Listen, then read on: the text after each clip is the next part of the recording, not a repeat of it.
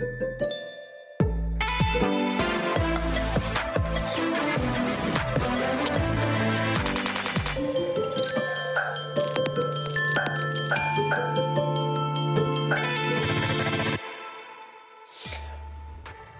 des livres, vous avez une chance inouïe car vous avez la plus douée des primo-romancières, Emma Doud. Alors, ma chère Emma, vous allez m'aider car vous êtes hollandaise ou d'origine hollandaise et je suis absolument incapable de prononcer votre nom. Je vais essayer.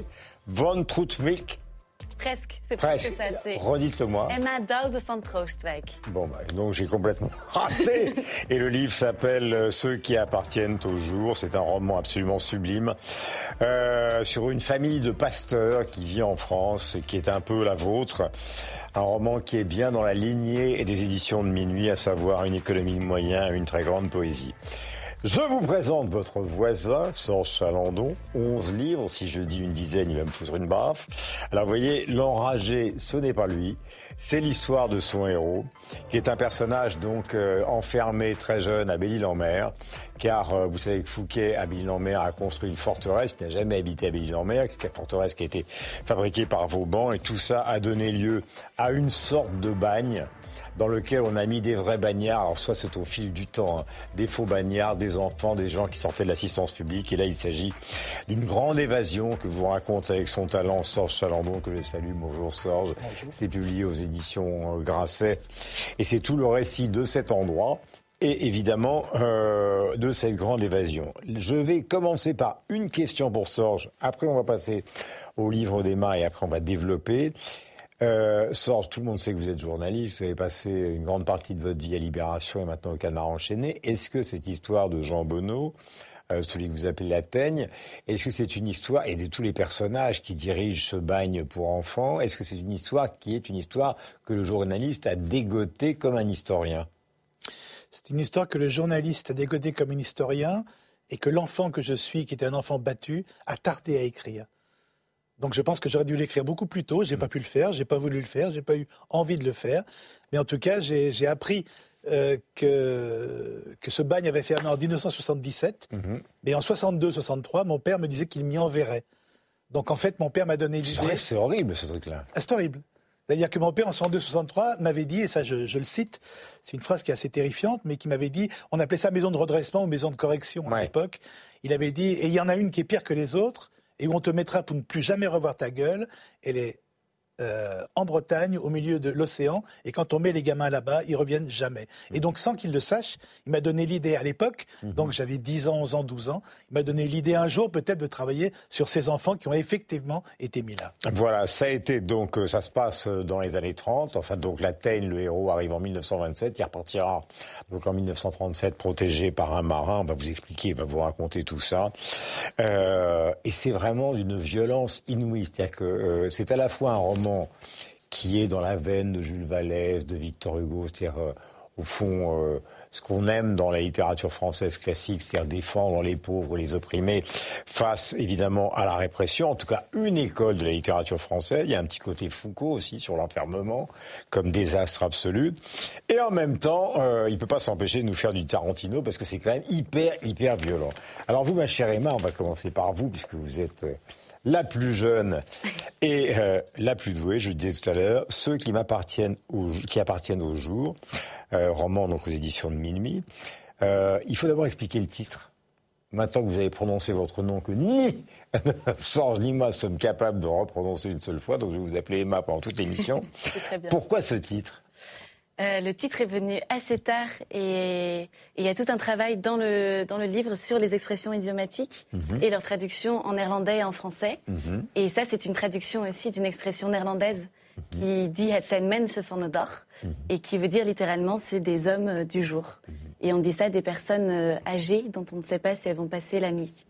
Donc c'est l'histoire d'une jeune femme. Je commence par le début, il faut être simple et lire les livres. C'est l'histoire d'une jeune femme qui euh, est en train d'assister ou de participer à des répétitions euh, de The Father, donc euh, la pièce célèbre qui a donné un film célèbre et qui a eu un Oscar célèbre. Et cette jeune femme donc décide d'aller revoir sa famille qui est en France, dans un petit village un peu perdu, où il y a à la fois le grand-père, la grand-mère, le père, la mère et le frère Nicolas, qui est sur le point de se poser la question de savoir si lui aussi va reprendre euh, cette tradition familiale qui est celle d'être pasteur. Est-ce que c'est quelque chose qui a un caractère autobiographique? Alors, il y a des choses de moi dans le livre et je pense, surtout quand on écrit un premier roman, qu'on parle beaucoup aussi de, ce qu'on connaît. Mhm. Euh, mais j'avais envie d'écrire une fiction. Donc, c'est un roman. Et euh, ce qu'il y a de moi dedans, c'est peut-être que ma mère est pasteur et que j'ai le point de départ du livre, c'était la démence de mon grand-père. Mhm. Donc j'ai commencé à écrire à partir de ça. Et au fur et à mesure, en effet de montage, euh, de, de, superposition d'images que je voyais, que je récoltais, c'est devenu une fiction et une espèce de fable. Mais vous savez que vous êtes surdoué ou pas? On ah. J'espère pas. Je, vous lis, je, vous lis une, mais c'est pas grave. Hein. Alors d'abord, il y a des, justement, à, propos des, des, différences entre le français et le néerlandais, il ne faudrait pas dire nature morte, il faudrait dire vie silencieuse. Donc il y a tous les deux ou trois chapitres comme ça, des expressions qui appartiennent, euh, idiomatiques, qui appartiennent à nous, les Français, ou à Emma. Perdre la tête, perdre son chemin. Voilà, exactement. Très beau. Et par exemple, à propos de son père, au début du livre, Papa ne bouge pas, le lit a pris la forme de son corps, une forme trop grande, celle des anges que l'on euh, devine dans la neige. Donc si vous voulez, quand on lit ça chez une jeune fille qui a à peu près 25 ans, si même mes renseignements sont bons, on se dit, celle-là, il ne faut pas la rater, il, faut, il faut lire ce livre. Donc vous les retrouvez. Et le moins qu'on puisse dire au début, c'est qu'il y a une certaine forme d'énigme, même si c'est un livre poétique, parce qu'ils sont dans un état euh, physique et moral les uns et les autres, les grands-parents, les parents et les enfants, très différents. Mm. Oui, c'est un livre que j'ai essayé de construire comme un puzzle. Mhm. ou comme un memory, parce que moi, ça m'amuse beaucoup, les jeux de société. Et donc, il y a cet effet de fragments et qu'effectivement, on entre dans le livre comme on entre dans une énigme. Et on ne comprend pas très bien ce qui se passe au début. Mhm. Et il y a ces trois générations-là, effectivement, qui sont dans des états très différents et que je vois un peu comme des variations sur le même thème qui est celui de, la mémoire. Quoi. Mhm. Et surtout, quelque chose qui m'a frappé, c'est qu'en général, les, jeunes gens de votre génération qui écrivent des premiers livres sont souvent autobiographiques, mais parlent aussi souvent de la vie du monde. Le monde actuellement, justement, Hollande, c'est quand même les narcotrafiquants qui menacent la famille royale, le Premier ministre, etc. Donc on se dit, Emma peut peut-être parler de ça. Bien non, elle parle des pasteurs. C'est qu'on a l'impression d'être confronté brutalement à Rembrandt, à Vermeer, à toute la peinture hollandaise, à un monde traditionnel, silencieux, poétique et lointain. Oui. Et il y a cette idée aussi que j'avais envie d'explorer d'un monde qui disparaît et qui est en train de disparaître et qui est en huis clos et mhm. qui est le monde euh, voilà euh, religieux aussi et qui par euh, métaphore est aussi juste le monde contemporain dans lequel on vit qui mhm. brûlait jusqu'au bout et c'est la question de qu'est-ce qu'on fait avec ça et qu'est-ce qu'on construit. il y a une chose qui m'a beaucoup touché, c'est que non seulement il y a l'impression par le biais de la littérature qu'on assiste justement à des natures mortes. D'ailleurs, vous parlez beaucoup euh, de, de, ça, sans parler de peinture, mais en tout cas, on a ce sentiment-là. Et alors surtout, tout ce beau monde qui est quand même gagné par une certaine forme de tristesse, c'est qu'il est aussi gagné par la musique. C'est-à-dire que on chante, il vous arrive de danser sur Elvis Presley. Euh, C'est-à-dire qu'il y a une sorte de confrontation entre cette jeune femme qui vient de ces répétitions avec la famille, qui leur apporte une certaine forme de gaieté. Oui, la musique était très importante dans le livre, je crois, parce que euh, d'abord, c'est des personnes qui disent mieux que moi des choses que j'avais envie d'exprimer. Mhm. Et, euh, et, que j'ai la sensation que parfois, quand on ne sait pas quoi dire, mhm. on écoute de la musique et on chante. Mhm. Mais la mère est flûtiste de jazz, pardon. Elle joue, oui, elle, est flûtiste et, elle joue non seulement, de, enfin, elle, elle, chante Mendelssohn, mais elle joue, de la flûte, elle joue de la flûte version jazz. Oui, oui, et il y a un rapport aussi peut-être du protestantisme à la musique. On chante beaucoup chez les protestants. Pourquoi? Ah, pourquoi Je sais pas. mais là, j'ai une, une, phrase de Max Porter qui a rien à voir, mais qui dit He wants to kill things, so he sings. Mhm. Et c'est peut-être ça, c'est un espèce de, de remède contre la mélancolie. Et peut-être que les protestants sont très mélancoliques. Je sais mhm. pas. Ce qui m'a aussi intéressé, c'est que je me suis rendu compte, je ne sais pas si Sorge connaît bien la littérature hollandaise, mais moi, je ne la connais pas. C'est-à-dire qu'autant la peinture hollandaise, j'allais dire euh, Là, on a parlé des grands classiques, mais on pourrait aller Van Gogh, exposition extraordinaire à Orsay, Mondrian, enfin on sait ce que c'est que la peinture hollandaise aujourd'hui, y compris la peinture contemporaine. Mais les Anna Enquist, alors j'ai recherché hein, les Sakia-Nort, euh, les Joris, beaucoup de gens de la littérature, ils sont pratiquement inconnus en France. Mm. Comment ça se fait? On connaît les Suédois maintenant via le polar, euh, on connaît évidemment la tradition de la littérature allemande, les Anglais. Euh, Comment se fait-il que la littérature hollandaise, qui est quand même de très grande qualité, soit un peu minorée en France? C'est une bonne question à laquelle je n'ai pas, pas de réponse, mais c'est vrai que c'est un constat que j'ai fait aussi, qu'il y a beaucoup de livres euh, néerlandais que, que j'aime, notamment de poésie, qui ne sont pas du tout traduits euh, en français. Mhm. Donc euh, peut-être que ça, ça, laisse la possibilité de les traduire, ces livres-là. Est-ce que vous avez choisi les émissions de minuit ou ce sont les... Parce que c'est un, un monde très particulier, celui des émissions de minuit c'est Beckett, enfin c'est quand même euh, c'est c'est Schno sont des gens. Euh, c'est bien. non mais c'est très, très non non mais c'est très très bien mais c'est c'est d'une certaine manière c'est l'aristocratie de la littérature en France. Ouais. Bah, je pense que c'est des, des, rencontres, des occasions qui se créent, mais c'est vrai que moi, il y a beaucoup d'auteurs et d'autrices fondamentaux pour ma construction qui sont de minuit. Enfin, je pense ouais, à Beckett, à Duras, à, tous ces gens-là, à Deleuze. C'est des textes qui m'ont construite. Donc, euh, ça met la pression aussi de se dire, oh là là, il y a tout cet héritage-là, quoi. Voilà, donc c'est un, un roman qui est extrêmement réussi. Il ne faut pas tout dévoiler parce qu'autrement, c'est le ridicule des émissions littéraires. Si on raconte absolument tout ce qu'a écrit Emma Doud, pour le reste, je la laisse faire. Pour le reste de son nom, vous perdrez le charme. Et vraiment, c'est un livre qui fonctionne sur le charme, sur la poésie, sur les silences et la musique, sur ce voyage et puis le retour, parce que vous avez à la fin du livre, évidemment, vos copains qui sont restés là-bas, qui disent hey, Emma, rentre, on a besoin de toi, tu nous manques. Et, et en tout cas, ce manque a donné ce livre qui est une réussite totale. Je le remonte et nous allons passer à l'autre livre, qui est celui donc euh, de mon camarade Sorge Chalandon. Commençons par le commencement. Sorge, vous vous inscrivez d'ailleurs directement, puisque vous citez Jules Vallès, dans une tradition littéraire, c'est-à-dire Vallès, Hugo, euh, vous citez Jean Valjean à de nombreuses reprises dans le livre. C'est une histoire cette histoire de ce bagne de Béline en mer dans les années 30, avec des gosses qui ont subi des sévices épouvantables, vous l'inscrivez dans un cadre littéraire qui est un cadre littéraire français classique connu. Oui, classique connu qui peut être. Euh, j'ai même entendu certains qui disaient que c'était chiant. C'est-à-dire que c'était ancien, c'était poussiéreux, il n'y avait plus aucun intérêt. Tant pis. Hmm. C'est ce que j'aime faire, c'est ce que je sais faire, c'est ce que je lisais quand j'étais petit. Ce qui est important, c'est que euh, juste euh, un, mot parce que dans dans le livre d'Emma, il y a un grand-père, Opa, il y a une grand-mère, hmm. Oma. ce que cet enfant, ce que Jules n'aura pas, n'aura jamais, c'est-à-dire qu'il y a de l'amour dans ce livre-là qu'il n'y a pas dans mon livre à moi. Hmm. C'est-à-dire que j'aurais eu cet amour-là, cet opa, cet Thomas, ce père, ce frère, cette mère. Je ne pense pas que j'aurais pu écrire ce livre-là. C'est un livre né sans, sans amour, sans tendresse, et c'est important. C'est-à-dire que on, ne peut pas, euh, on, ne peut pas euh, aimer Jules Vallès. Si on peut, bien sûr, toujours, on, peut faire n'importe quoi. Mais je pense que pour aimer Jules Vallès, il faut qu'il y ait une, une, part de souffrance en soi mhm. qui fait qu'on se sente proche. Il y a combien de gosses dans ce bagne? Il y, en a eu jusqu'à 4 500.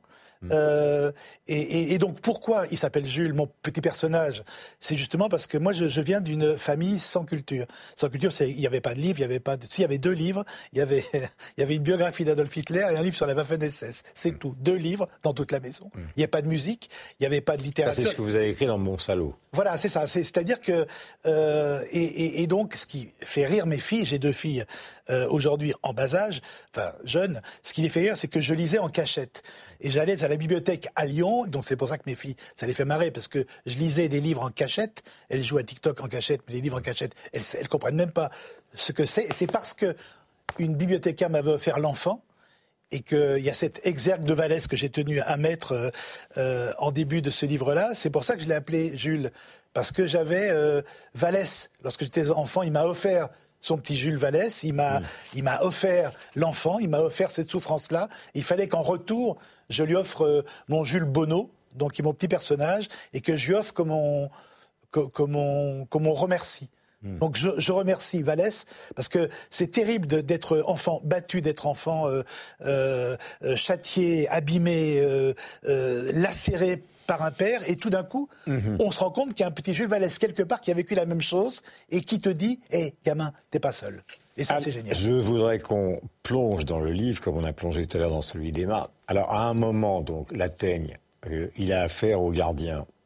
Euh, il y a un patron de, de ce bagne, qui est une espèce d'aristocrate qui ne met pas sa Légion d'honneur, qui la réserve au monde extérieur, mais qui est d'une fermeté terrible. Alors avant de refermer la porte sur moi et les trois autres, il a lâché, messieurs, la teigne est à vous.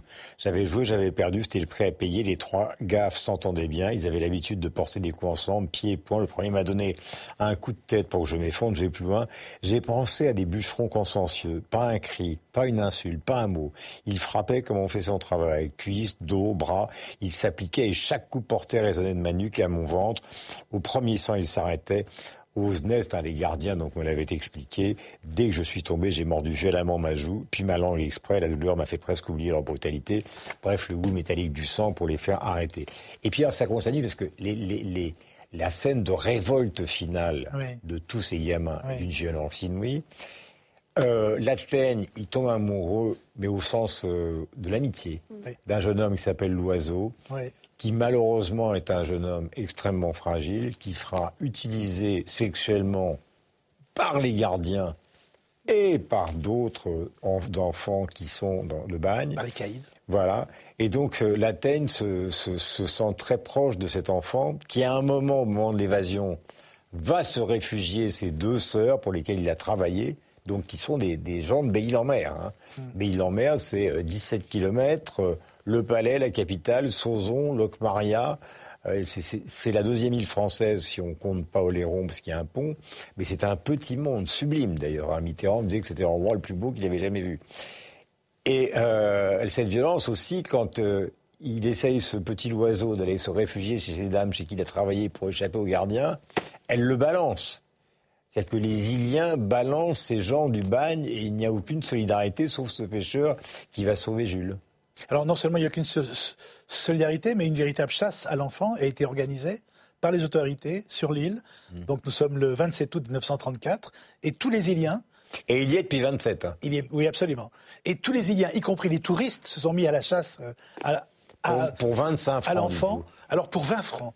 Une pièce de 20 francs argent qui représentait à l'époque quand même euh, 4 pains de 3, de 3 kilos. Donc il y a ceux qui sont allés pour l'argent, mmh. ceux qui sont allés en refusant la pièce pour la loi et l'ordre, et ceux qui sont allés pour jouer. Hmm. Il y avait tous les chasseurs qui s'étaient habillés en chasseurs hmm. et qui ont chassé les enfants avec euh, les fusils. Donc ce qui est étonnant, c'est qu'on est en 34, bientôt la guerre arrive, et sur une petite île, sur un petit périmètre comme ça, il y a eu des collabos il y a eu des résistants. Hmm. Parce qu'il y a eu évidemment des gens, il y a eu des justes, si je puis dire, qui ont donné une couverture ici, du pain à un enfant, sans en faire plus, mais en tout cas, qui ne supportaient pas que des enfants de 12 à 21 ans soient comme ça dans la nature et soient rapportés violemment ramenés à la citadelle pour une pièce de 20 francs. On a acheté des enfants. C'est d'ailleurs le cas donc euh, du marin pêcheur euh, qui recueille Jules Renan, qui est avec sa femme Sophie. Ils ont perdu un enfant, ils se solidarisent.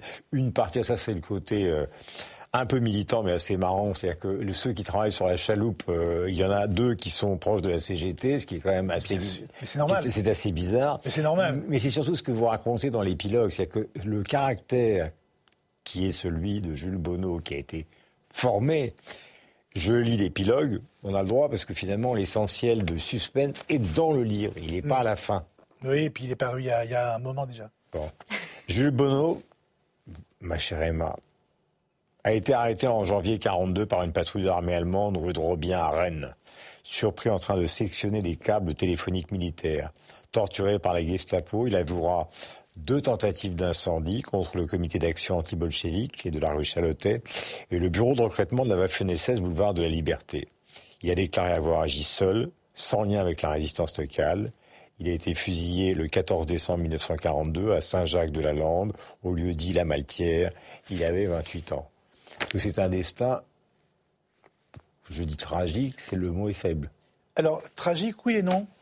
Tragique, oui, bien sûr, mais en même temps, c'est un garçon qui n'a jamais voulu adhérer à quoi que ce soit. Il n'a jamais été dans un groupe, jamais, même dans la résistance, il est seul. Mhm. Et surtout, je pense que c'est un homme droit, un homme à la nuque raide.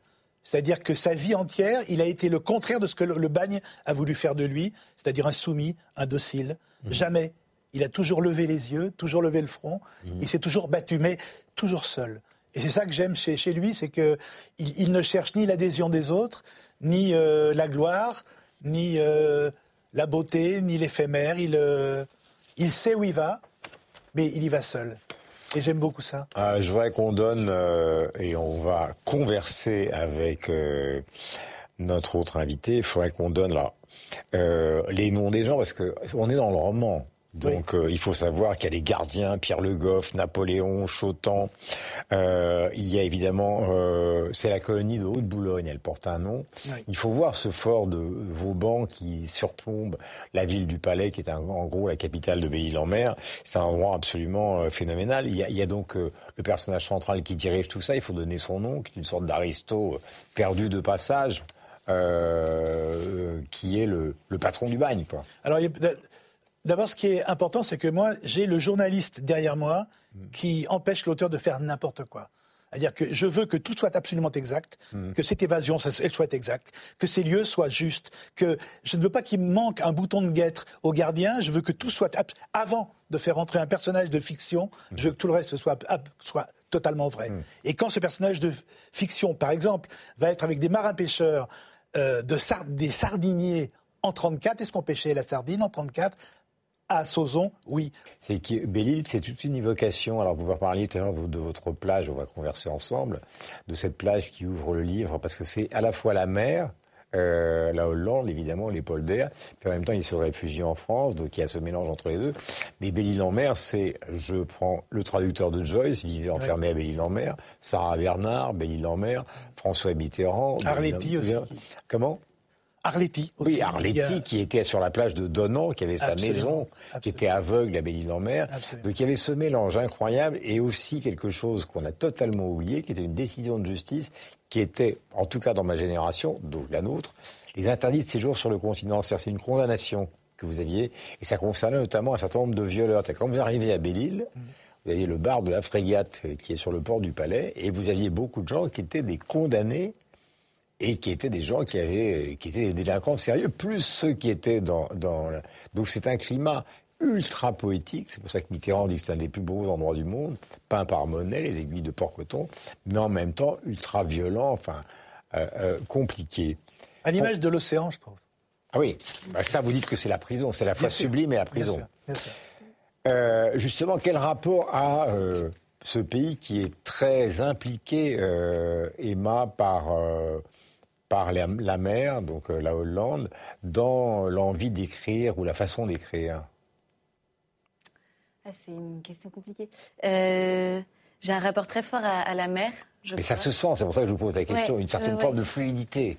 Oui, c'est ça. C'est en même temps, c'est de se sentir tout petit devant l'immensité, mhm. et en même temps, c'est une certaine forme de de fluidité, de quelque chose qui s'arrête jamais, de, de remous, de vagues. Et peut-être qu'il y a ça dans l'écriture aussi. C'est des mhm. phrases assez courtes, mais je, fais hyper attention au rythme.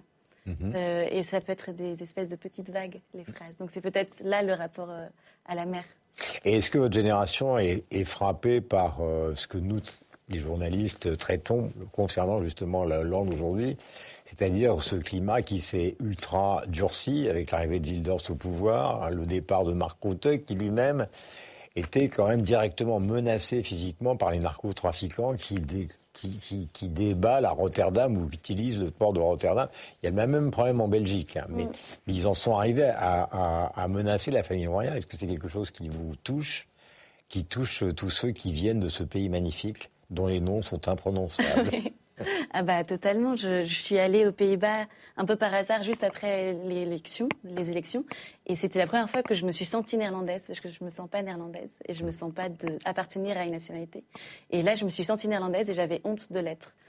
Et j'avais envie de dire à tout le monde, je n'ai pas voté pour cet homme-là. Mhm. Parce que c'est un pays qui est en train de prendre un tournant, mais comme toute l'Europe, et voilà, c'est un peu à l'échelle de ce qui se passe dans le monde aujourd'hui, qui est en train de prendre un tournant ultra violent euh, et ultra. oui, voilà. Et, et j'ai pas envie d'appartenir à, ce monde-là. Mhm. voilà. Donc j'avais envie. C'est pour ça que vous êtes réfugié dans la poésie d'une certaine manière. Oui, je crois que c'est un refuge et je crois que c'est une espèce de position de oblique pour mieux regarder la réalité aussi. Mhm. La violence, vous avez commencé, euh, non pas votre carrière dans la violence, mais quand vous étiez euh, envoyé spécial en Irlande pendant la guerre avec les Britanniques, justement entre l'Iran et les Britanniques, c'est aussi là que, que, non seulement on, vous êtes devenu le grand journaliste sans Chalandon, c'était pas du tout euh, de la flagornerie idiote, mais en même temps un peu l'historien justement de, de, cette guerre de 100 ans, parce que l'histoire entre les Irlandais et les Anglais, ça a duré 100 ans, pratiquement tout le XXe siècle. 800 ans en fait. Enfin, pour la partie que j'ai connue. Pour la partie que, nous avons connue. Non, mais moi, ce qui, ce qui me touche, et c'est extrêmement rare, c'est que les terroristes d'hier sont les ministres aujourd'hui. C'est extrêmement rare pour un homme, pour moi par exemple, hmm. d'aller voir des copains en prison et aujourd'hui d'aller les voir dans les ministères. Ouais, bah, c'est comme, Mandela en Afrique du Sud. Voilà, exactement ce que j'allais dire. Il y a l'Afrique du Sud et l'Irlande. Imaginons-nous. Alors, euh, j'ai un rêve, comme dirait euh, le très beau Luther King. Hmm. Imaginons-vous, euh, imaginons-nous un, un ministre, euh, un, militant palestinien emprisonné, demain euh, ministre de la Culture en Israël. Hmm. Juste, imaginons-nous ça. C'est impossible. Ben, apparemment, si. Il y a des pays où c'est possible. Nous allons vous présenter quelques livres. Le, dernier roman de Yannick Enel, euh, il va sortir, il va venir prochainement au Bonheur des Livres. Il a écrit un livre sur Bacon et il viendra avec le grand peintre espagnol Miguel Barcello. Donc c'était le trésorier payeur. Régis Geoffrey, c'est le, bah, c'est le provocateur des lettres françaises, il n'y a pas d'autre. Donc, euh, je vous lis tout simplement le début, vous allez comprendre. De juillet 1888 à avril 1889, Clara Hitler porte dans son ventre celui qui est destiné à devenir l'incarnation du mal absolu. Vous avez compris de quoi il pouvait s'agir. Geoffrey n'en rate pas une, mais il a un talent fou.